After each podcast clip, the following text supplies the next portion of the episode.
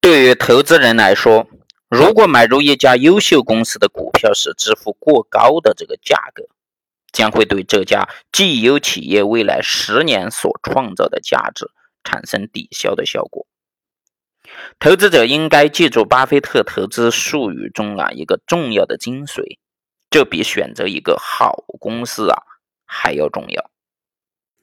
一九八二年，巴菲特在致股东的信当中这样写道：“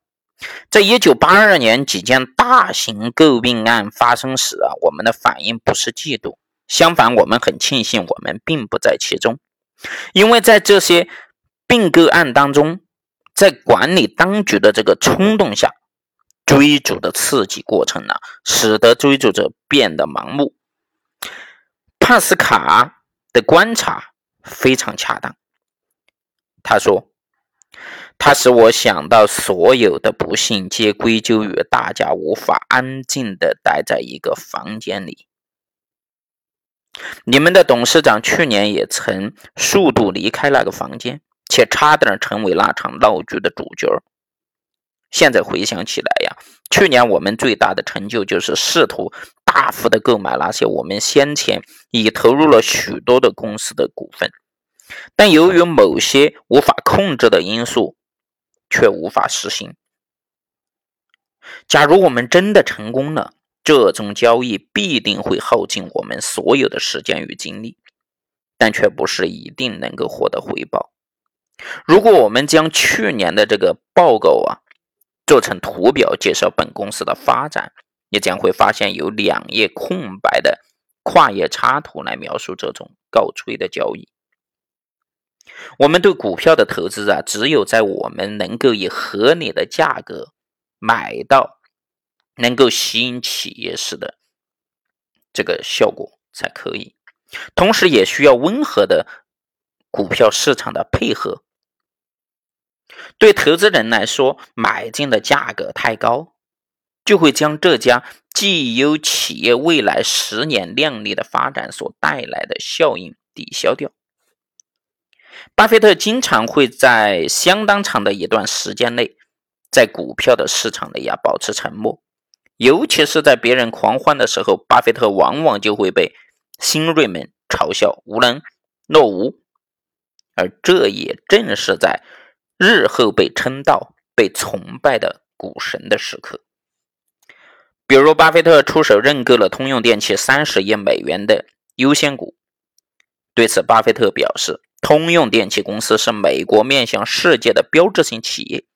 数十年来，他一直是通用电气公司及其领导人的朋友和赞赏者。但是，在这漂亮言论的背后呢，更为真实的事实是，即使巴菲特。赞赏通用电气数十年，却只是在等待次贷危机发生时，通用电气的股票大幅缩水后，才毅然决定出手。回首过去十年，通用电气的股价在两千年科网泡沫中一度高见六十点五美元，而这一波牛市中也一度高见四十二点一五美元。但是巴菲特却选择在通用电气至今几乎腰斩、徘徊在二十美元接近十年来最低位置的时候才入手。显然，其有足够的耐心等待好的公司出现好的价格。所以，回首巴菲特的这个投资历程啊，类似这样的等待好公司的出现好价格的例子可谓是数不胜数。此前提到的富国银行无疑也是一个绝佳的范例。富国银行可以称得上是一次美国楼市危机 （S.G.L. 危机）的受害者。对于一家成立于1852年的老牌银行来说啊，在20世纪90年代初，股价一度曾经高达了86美元。但是在 S.L. 危机当中呢，投资者担心银行会受到房贷市场的拖累而。持不信任的态度，尤其是担心作为所有加州银行中房地产贷款最多的银行，富国银行能否承受巨大的房地产贷款坏账的损失？结果，富国银行的股价呀，短期内进行了暴跌，四个月时间里重挫到了四十一点三美元。而有先见之明的巴菲特早就看好了富国银行，并出手以五十七点八九美元的均价买入了大量富国银行的股票，并在此后逐步的追加。